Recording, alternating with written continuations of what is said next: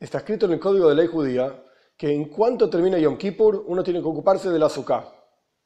Y la razón de esto es que cuando termina Yom Kippur, terminaron los días de chuva, de arrepentimiento, de acercamiento a Dios, uno está limpio de todo tipo de pecados y por lo tanto inmediatamente tiene que ocuparse de una mitzvah para empezar, por así decir, el, el año con el pie derecho. Ahora bien, hay que entender por qué justo la mitzvah de Sukkah es que uno tiene que ocuparse en cuanto terminó Yom Kippur, en cuanto uno está limpio. Y la idea es así. ¿Qué es lo que lleva en general a una persona a pecar? ¿Qué es lo que lleva a una persona a no cumplir con las mitzvot, con lo que Dios dijo que hay que hacer, con lo que Dios dijo que no hay que hacer, etcétera? La persona piensa que las mitzvot se aplican solamente en momentos determinados del día. Estudiar Torah es en momentos determinados del día. O sea, dicho de otra manera, mi vínculo con Dios y con el judaísmo está limitado a un momento especial del día. No es en todo momento.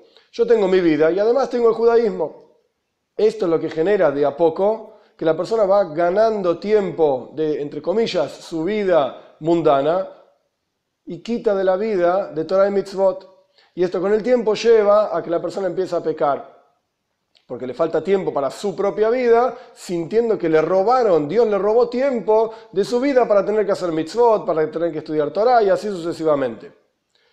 Por eso viene la mitzvah de Sukkah y nos enseña como dicen nuestros sabios, en la azúcar hay que vivir dentro de la azúcar, así como uno vive en su propia casa. ¿Qué quiere decir esto? La azúcar rodea por completo a la persona, es una de las pocas mitzvot que la persona se introduce dentro de la mitzvah y todos los asuntos de su vida están rodeados por una mitzvah rodeados por la azúcar, la persona está dentro de esa azúcar. Sus pensamientos están dentro de la azúcar, sus palabras están dentro de la azúcar, sus acciones están dentro de la azúcar, comen dentro de la azúcar, hay algunos que tienen la costumbre de inclusive dormir dentro de la azúcar, y así sucesivamente. Todo lo que es la vida de la persona está dentro de una mitzvah. Quiere decir que la mitzvah de azúcar recuerda a la persona, no pienses que hay una vida personal y además una vida de Torah. Y Dios me está quitando de mi vida personal para tener que hacer Torah, mitzvot, etc. No es así. Sino que toda la vida de la persona, todos los asuntos de la vida de la persona están dentro de una mitzvah, están bañados por la luz de Hashem, bañados por la luz de la Torah, y la Torah siempre tiene algo para enseñarnos sobre cada uno de los aspectos de la vida.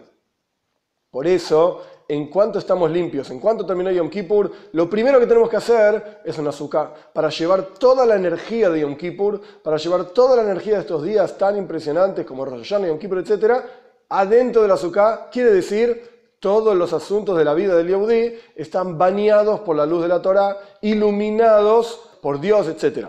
Ahora bien, esto no alcanza simplemente a hacerlo y sufrirlo, por así decir, como está escrito, que la persona que sufre está exento de azúcar, sino que esto tiene que ser hecho con simja, con alegría, con tubleibab, con un buen corazón, así como es el nombre de esta, de esta fiesta, es una fiesta de Sukkot, es una fiesta de alegría, como está escrito, vas a ser extremadamente alegre en la fiesta de Sukkot, para que podamos vivir una vida de judaísmo en donde todos nuestros asuntos estén entregados a Dios, todos nuestros asuntos estén iluminados por la luz de la Torá, con simcha y tub con alegría y buen corazón. Hag